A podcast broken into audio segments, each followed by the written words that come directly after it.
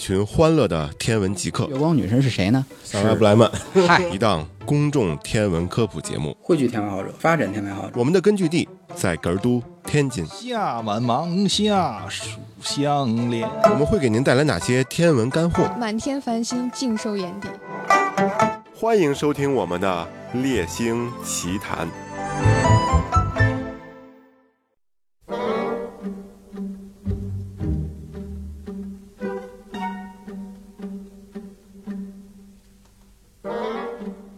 在上个月万圣节的时候，各位收到圣诞礼物了吗？呃万圣节收圣诞礼物，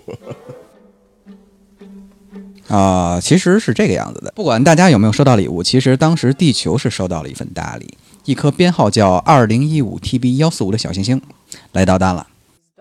当地时间十月十号，美国航天局近地天体项目的天文学家们发现了这颗远道而来的小行星。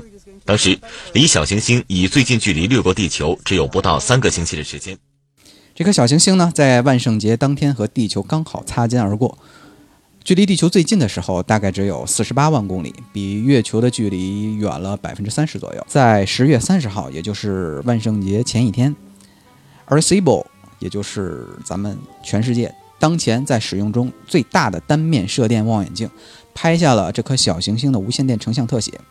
当看到这个出来的照片的时候，大家都惊了啊！一看这完全就是一个骷髅头的这个形象，所以好多科学家就直接管这颗小行星叫 “scale Asteroid，骷髅头小行星。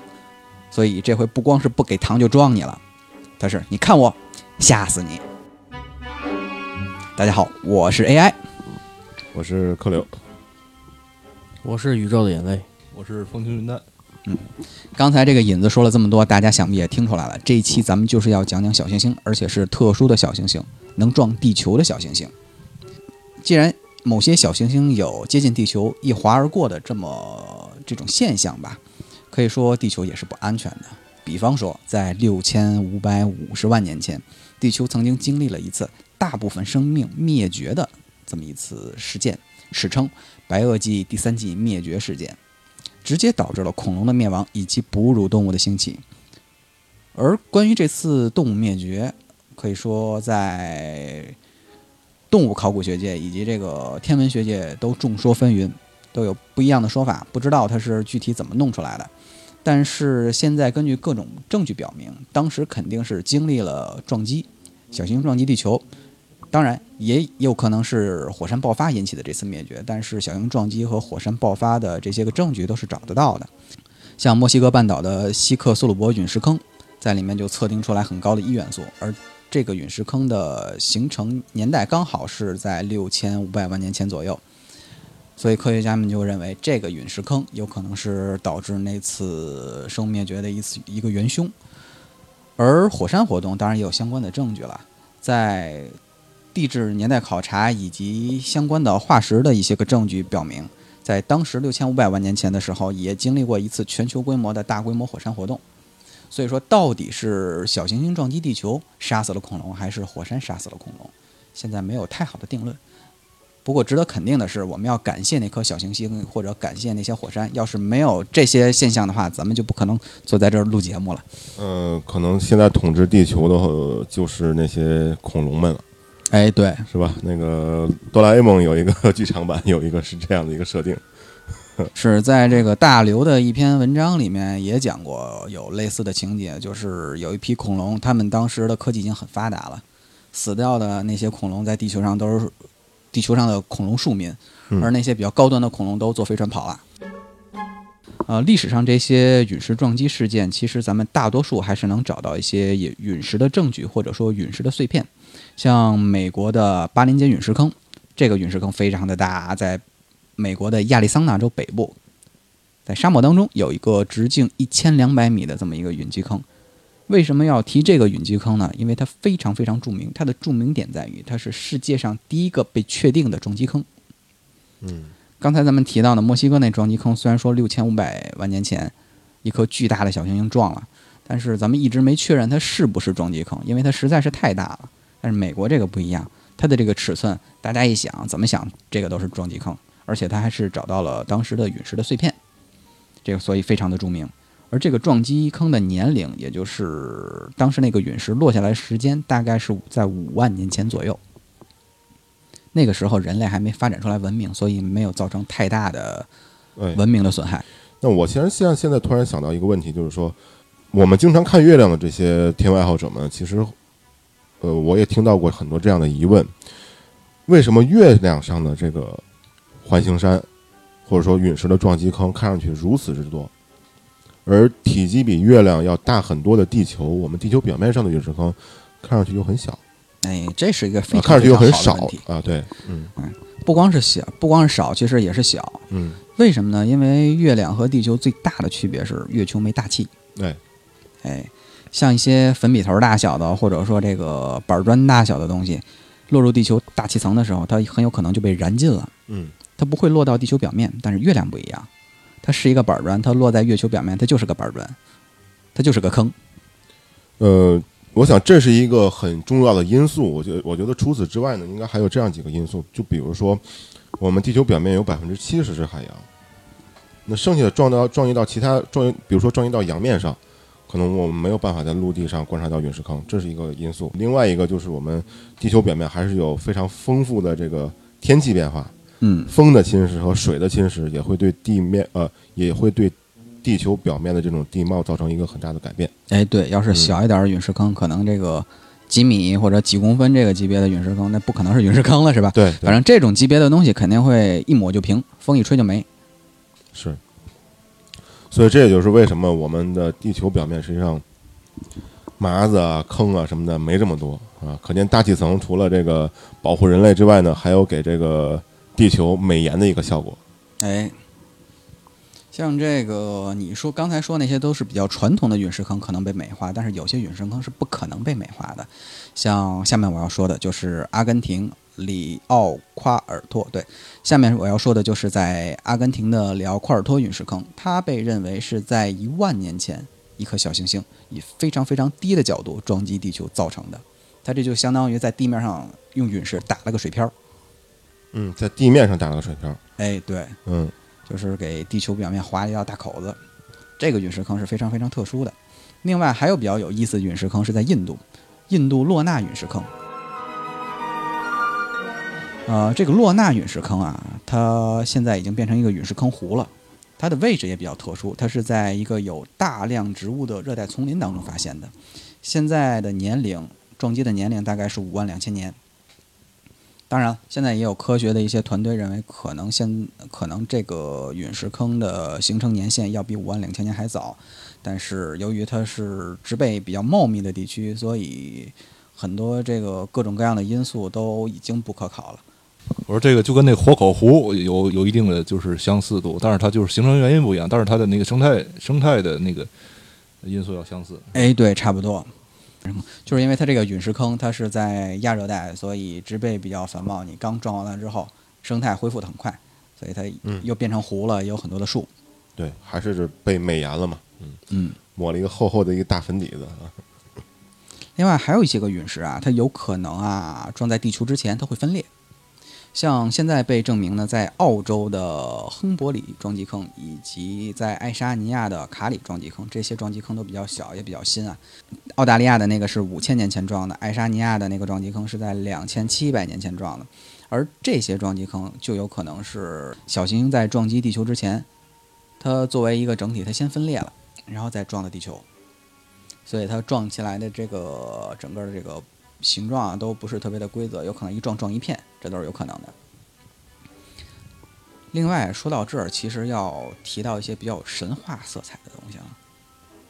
大家可能有些人这个信教，或者说这个比较对神话感兴趣，这种人啊，他一般会对一件事儿特别感冒，那就是大洪水。像咱们的有大禹治水，呃，在圣经里面也有记载是诺亚方舟，古埃及啊，包括另外一些文明古国都有类似的记录。那么这个大洪水到底是怎么发生的呢？就有一种假说，会不会是天外来客，一个大石头咣撞到了海里，然后引起了大海啸？那么科学家们就找啊找，找啊找，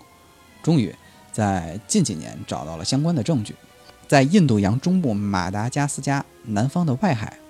找到了一个海底陨石遗迹，现在这个遗迹被命名为伯克尔坑，直径是二十九公里。想想一个陨石坑二十九公里，可想而知这个陨石当时多大。嗯，现在有一个有没有一个初步的一个推算？它大概是一个多大直径的一个量级的一个东西？嗯，这个东西因为不好推算，因为它是撞到海里的，所以在入海的一瞬间，它的这个威力会减小。所以二十九公里的这么一个陨击坑，如果放到路面上，很难想象这个陨石坑会有多大。有可能上五十公里，可能上百公里的陨石坑，这都是有可能的。这个陨石坑被认定是在公元前两千八百年到公元前三千年撞击地球的这么一个小行星留下的遗迹。而且根据科学的数值模拟测算，当时这颗小行星落入海面的时候，引起的海啸的浪头有一百八十米这么高。嗯，我觉得我这辈子是见不到这么高的浪头了，除非再有一颗小行星落到海里面。你也可以在 IMAX 电影院里面看到这样的巨浪了。一百八十米得五十层楼高了，差不多。呃，差不多了多层，差不多了。嗯，这个举一个比较简单的例子吧，在之前日本福岛那边核电站爆炸的时候，就是因为海啸引起的，而那个海啸的浪头只有几米高，因为地震嘛。嗯，但是这种规模的浪头已经是从日本的外海一直打到了南美洲，嗯这么大的一个浪。这就不单纯是给地球打了个粉底了，这是完全给地球糊了个面膜了，这是。哎，对，这完全就是洗了一遍脸。所以这次大海啸也引起了非常大的生物灭绝。当然，咱们人类还刚好是幸存下来了。毕竟这个人类在公元前三千年左右已经发展出来最初的文明了。看到海水来了，他们知道跑。那个还能造船了那会儿。哎，对，诺亚方舟嘛。另外，咱们说说一些近代啊，不能说是近代了，就是不算是远古时代，在有历史记录之后，有真正的文明记录之后，有的这些彗星撞，有的这些小行星撞击事件，或者说陨石砸落事件吧。比如说，在咱们中国，在公元一四九零年那会儿，应该是明朝是吧？具体哪个年间我就不太知道了。是在今年的山西省曾经发生过，大约一万人遭到下雨般的落石砸中，有的砸死，有的砸伤。部分天文学家认为，这应该是一次陨石雨，有可能是小行星在突入地球大气的时候破碎，导致了这么一次陨石雨。受害可以说是相当的严重。但是咱们中国古代的记录都有一个特点，习惯把事实夸大化。嗯，所以到底是不是有一万多人被砸死，这个还有待考证。不过要真是陨石雨的话，死伤肯定是非常惨重的，不光是人类，包括建筑物啊，这个罗马畜类肯定也都有非常严重的死伤。是，呃，我们可以类比一下前些年在俄罗斯车列明斯克那次陨石的一个落地撞击。 Охренеть! Где-то упал. Слышишь?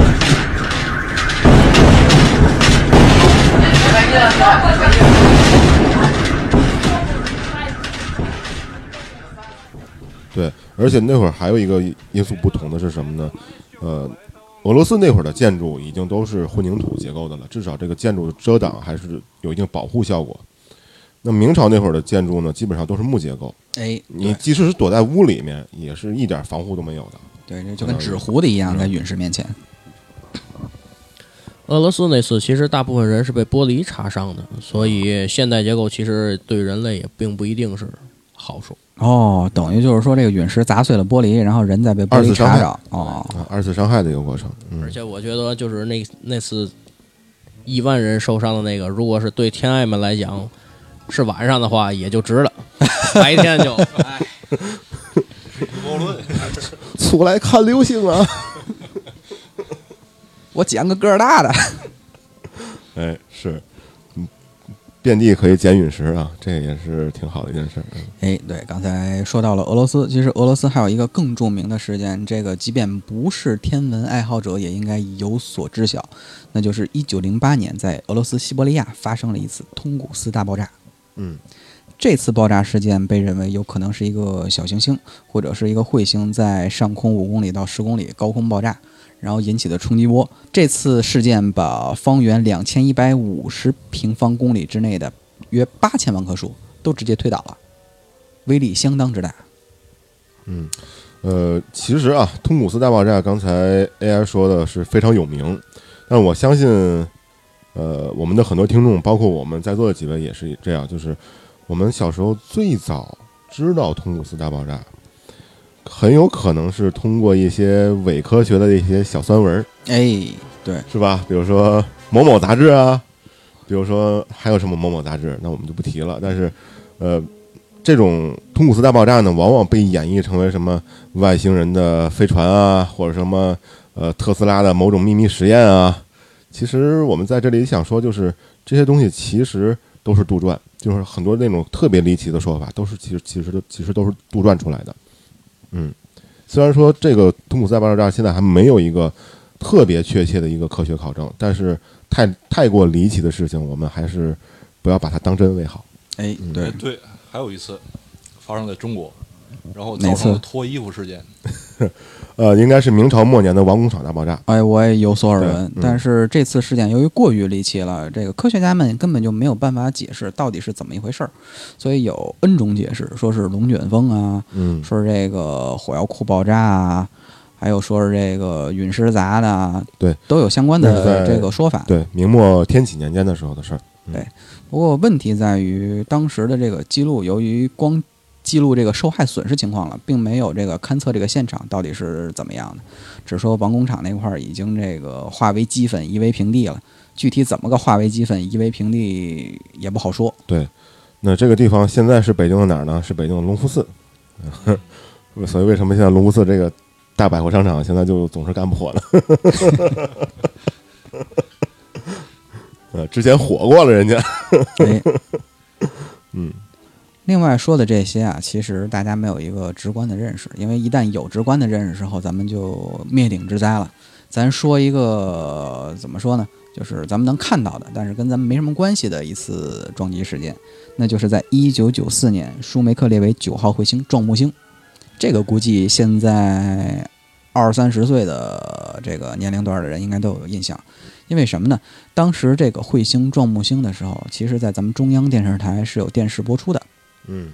对对新闻也播，然后本身也有这个专门的科学节目，也专门录这个节目。呃，而且我印象特别深刻的是，当时这个事儿发生的时候，恰好是我应该是第二次去北京天文馆。当时北京天文馆有卖这种照片的，大概是十块钱一张还是十块钱两张的那会儿，就是我是买了两张照片，其中有一张照片我买的就是哈勃拍摄的，呃，苏维克列为九号彗星的十几个碎片撞向木星的这么一个场景。哎，撞出来好几个黑麻子。对，之所以它会碎，还是因为木星的质量比较大，因为引力的有这么一个梯度嘛，直接把这个彗星给撕碎了，撕成了一串儿彗星碎渣，撞到了木星上。然而地球就不行了，地球它没有这么大的质量，不会产生这么大的撕扯力，它不可能把彗星给撕成这么碎片儿，肯定该怎么着就怎么着的就掉下来了。所以地球一旦要是挨着这么一下，估计是够呛了。不过，听众朋友们不要特别担心啊，其实咱们地球被撞的概率要比木星小得多。原因很简单，地球个头小，而且咱们还有一个天然的盾牌——月亮。但是即使是这样撞一下也很够呛啊。哎，对，像这个月亮，它作为地球的盾牌啊，咱们正面可能看不太出来，因为咱们在之前的节目中提过，月球的公转周期和自转周期是一致的，所以咱们一直只能看到月亮的一面儿啊。还得补充一句，因为方向一样，都是自己向东转，所以一直是一面儿冲着地球。而地球的背面，可能好多听众朋友，甚至好多天文爱好者都不是看的特别多。要是有条件的话，这个大家可以去网上搜一搜照片，月球的背面全是坑。嗯，比正面麻子更多。哎，嗯前些日子就是 NASA 把那个哨兵计划，也就是对那个近地小天体的主动拦截的计划，给停掉了。嗯，哎断掉资金支持了。对，嗯为什么呢？因为就是从概率来讲，然后就是威胁还不是呃这么迫在眉睫。哎嗯，对，刚才说到这个撞击概率，其实大家大可不必担心，因为直径五到十公尺的小行星平均一年进入地球大气层一次，如果说真是落到地面上，它的释放能量的当量应该是在一点五万吨 TNT 这么一个量级上。但是有一个问题啊，它不是所有的小行星它都会直接落到地球上，它只是进入地球大气层，有可能直接就碎了，嗯然后掉到海里了，这是有可能的。但是，一旦要是落到地面上，这就相当于广岛爆炸那颗原子弹的这个当量了，嗯，非常的巨大。呃，其实这里要说一个点，就是说，看一个近地小天体，就是说，如果说它的这个方向确实能够和我们地球的这个轨道有一个同时的一个一个焦点的话，嗯，呃，那么它究竟是落下还是说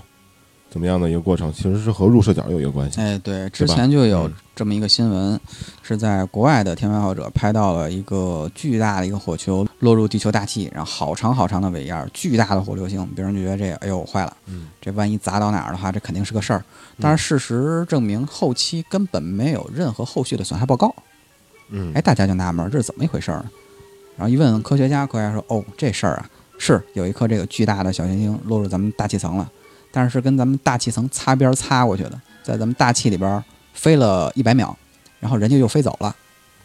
嗯就是大气会改变入射入射角度，呃，原理上会拖慢小天体的速度，但是如果它速度太快了，其实影响不大。呃，我觉得更重要的是，它飞过啊，我觉得应该是这么说，就是说入射角度它只是一个初始的一个数值，它只是一个初始值。如果说我们把一个呃大气层在一定的数学模型下面当成一个球体的话，它只是一个初始值。那么你进来之后会改变运动方向，但是这个初始值它只是一个初始值，应该是谈不上一个改变的。其实这么一个问题啊，因为你大气层大气摩擦肯定会它对它的动能有影响，动能有影响肯定会产生轨道的变化，但其实这种轨道的变化不足以和地球的引力给它带来的轨道变化相比拟。嗯不会有什么实质性变化，就是忽略不计可以。嗯，可以忽略不计。而且它没降到低层大气，要是降到低层大气，它还能逃着这颗小行星，太牛了。呃，关于进入大气层的这种入射角度问题，在很多的影视作品当中，其实也有所体现。比如说早的像那个阿波罗十三号，大家还有没有印象？就是其中有一段特别惊险的，就是当他们返回地球之后，需要有一个短暂的一个推进器的一个点火，那个就是最后进行了姿态调整，调整的就是我们他们这艘阿波罗十三号的这个返回舱进入到地球大气层的一个角度问题。如果入射角太大的话，就直接弹出去了，像打水漂一样。如果入射角太小的话，就完全烧了。按照那个杨利伟的回忆录当中写的，就是完全就是弹道式收入，就像是自由落体一样了，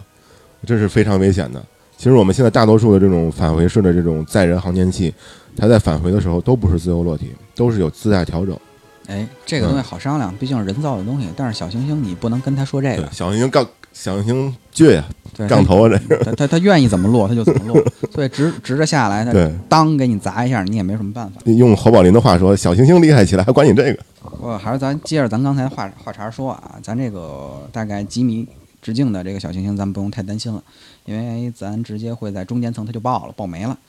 不用担心。但是直径五十米的小行星，它这个可就不会爆没了，它会直接落到地上。但是这种概率是一千年一次，一千年有一个五十米级别的小行星撞地球一下，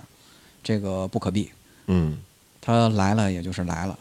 当然这只是一个，当然这只是一个统计学上的一个概率问题。嗯，对，对，嗯，并不是说每一千年它一定会轮轮轮上这么一次，哎，对，这一是一个量级上的嗯估计，有可能它来是八百年来，有可能是一千两百年来，这这都说不说不好。对，它肯定不会像美剧那样是吧？非常准时的更新的啊。对，这种爆炸就相当于刚才提到的1908年通古斯大爆炸这种级别的了。要是咱再往上说，就是一公里直径级别的小行星撞地球，大概是五十万年一次；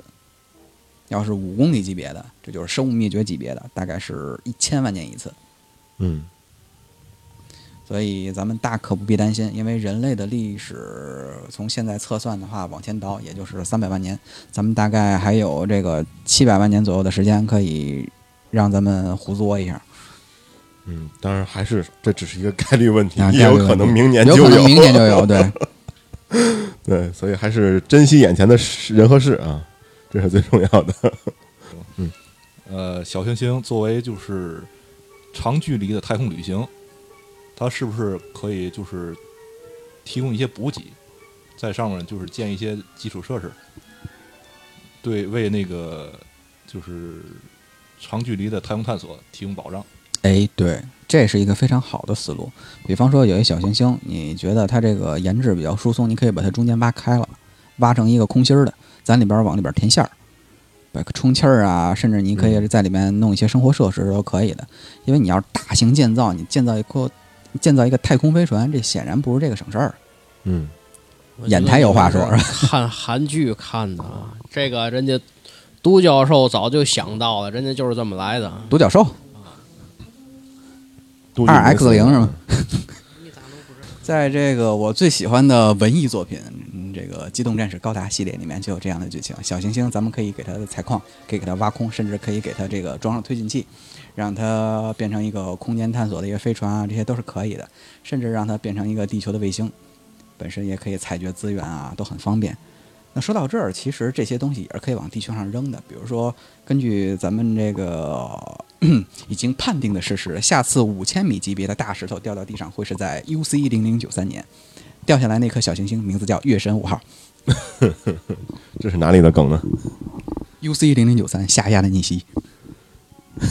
我还是不知道。没关系，等阿克西，嗯，没关系，等阿克西斯掉下来的时候你会知道的。好吧，一头雾水。那好，我们本期聊的东西就是这些，嗯节目到此结束，咱们下期再见。我是 AI，我是克刘，我是宇宙的眼泪，拜拜。拜拜。大家不要走开，我们后面还有彩蛋。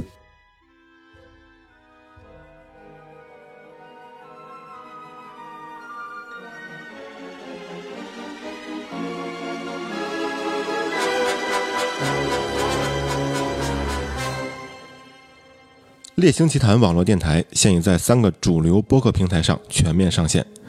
安卓手机用户可以下载 APP 荔枝 FM 或喜马拉雅 FM。苹果手机用户请打开播客应用，也就是 Podcast 应用，搜索“猎星奇谈”四个字。您的收听与关注是对我们最大的鼓励。如果您觉得节目还可以，请不要吝惜您的赞，并点击订阅，这样您就不会错过我们的每期节目啦。如果您对我们的节目有任何意见或建议，请直接在节目下方进行留言，我们会仔细阅读您的每条评论并进行回复。此外，您还可以在微信、新浪微博搜索“星空猎手”，我们的星空猎手天文爱好者俱乐部将会不定期组织各类天文相关的线下活动。对天文感兴趣的你，快来加入我们吧！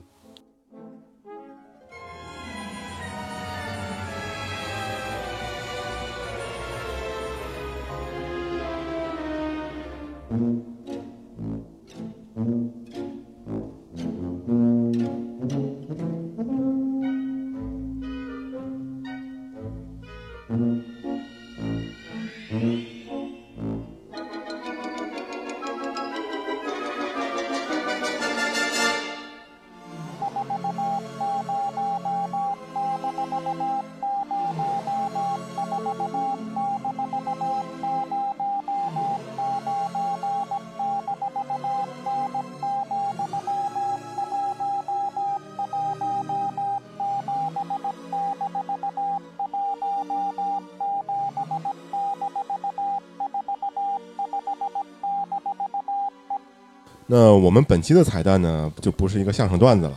实际上是和上期的我们有一个节目当中的一个听众反馈，我们来简单的回复一下。那么在上期节目播出之后呢，有一位北京的爱好者给我们提了这样一个疑问，就是说，当我们提到呃古代的时候，也有大面积的焚烧麦秆这样的这个行为，尤其在初冬季节的时候。那么这位观众呢非常热心，我们在这里也非常感谢他。他提出的这样的一个观点是这样：首先来说，初冬焚烧的不是麦秆儿，对，这个时候季节收获的应该是这个玉米一类的这种作物，啊、所以我们总的来说，这种说法说麦秆儿应该是不严谨的啊，啊，对，应该是焚烧一些作物的秸秆儿之类的这样的东西。，不一定是麦秆还是玉米秆还是什么的。其实我们这种说法呢，也是想当然了。为什么呢？呃，天津市气象局的农业气象专家告诉我们啊，就是引起大面积的雾霾、焚烧秸秆，其实就是近十年来的事儿。过去的在秸秆的在生活当中呢，都是在生活当中，比如说取暖啊、生火做饭的时候分散使用，哦，那么燃烧就相对来说比较分散了。那么近些年来呢，鼓励返草还田再利用，所以呢，秸秆都不再往家里搬了，但是呢，还是在田地当中集中的来焚烧，所以才形成了这种焚烧秸秆的这种空气污染。嗯啊，所以我们说之前这种呃古代的时候，呃这种焚烧秸秆引起的大面积污染其实是不存在的。在这里呢，跟大家也澄清一下。不过好在啊，我们可以为梁山好汉们松一口气了，他们那会儿。呃，因为农业的焚烧所引起的这种大面积污染应该是不存在的。好，谢谢大家。